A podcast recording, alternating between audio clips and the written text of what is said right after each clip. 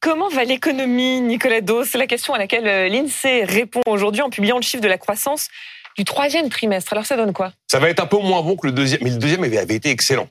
On avait vendu plein d'avions, euh, on avait fait de très bons chiffres. Donc là, on s'attend à plus 0,1. On aura le chiffre hein, publié officiellement à 7h30 ce matin, donc dans un peu plus d'une heure. Euh, ça compte énormément ces chiffres de croissance. Ça a l'air abstrait, mais en fait, de trimestre en trimestre, on accumule des acquis de croissance. Et ben ces acquis de croissance, ils donnent la couleur de 2024.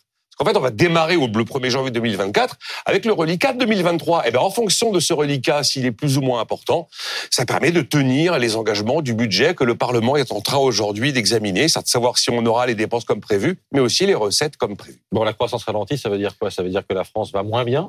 La France va moins bien, mais elle résiste beaucoup mieux que les autres pays en Europe. C'est quand même un, message fondamental. On résiste, par exemple, beaucoup mieux que les Allemands. Alors, c'est le résultat de deux choses. Vous voyez, on a souvent regretté qu'il y ait moins d'industrie chez nous et plus de services, mais à côté de ça, bah, les services, c'est un peu moins, euh, ça réagit un petit peu moins au ralentissement de l'activité mondiale.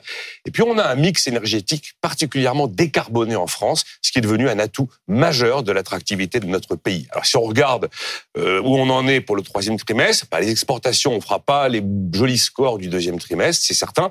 La consommation, ça résiste. Les salaires ont augmenté, l'inflation commence à décélérer. Le problème, c'est l'investissement, parce que les taux ont monté, les taux n'ont pas fini d'infuser sur les taux qu'on paye pour acheter sa maison ou qu'une entreprise paye pour euh, lever un crédit, ce qui fait que l'investissement des ménages et l'investissement des entreprises, c'est un peu un coup de mou au troisième trimestre. Donc 2023 s'annonce comme une année plutôt tranquille concernant la, la croissance économique. Et en fait, L'enjeu, c'est 2024. C'est ça. 2023, honnêtement, une année pas si mal pour l'économie française. 2024, le gouvernement a prévu 1,4% de croissance. Il est très au-dessus du consensus des économistes qui disent 0,8. L'enjeu au niveau national, que font les ménages de leur montagne d'épargne? On a un taux d'épargne 4 points au-dessus du taux habituel. Et l'enjeu international, que fera le prix du pétrole? Pour l'instant, le Proche-Orient n'a pas provoquer un emballement sur le prix du pétrole. Ce matin, j'ai regardé, on est en dessous de 88 dollars le baril. La Banque mondiale hier a publié trois scénarios en fonction de l'évolution du conflit. Dans les trois cas, on va dépasser les 100 dollars le baril. Le scénario du pire, c'est le scénario où l'Iran entre vraiment directement dans le conflit.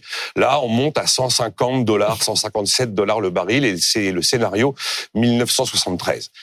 Le problème du prix du pétrole, c'est que si le prix du pétrole s'emballe, automatiquement l'inflation repart. Et si l'inflation repart, automatiquement les banques centrales remontent les taux. Donc votre crédit immobilier sera plus cher. C'est pour ça que c'est très très important pour 2024. Mais ce qui me rassure, c'est que quand les conjoncturistes essayent de prévoir le prix du baril de pétrole, généralement ils se plantent.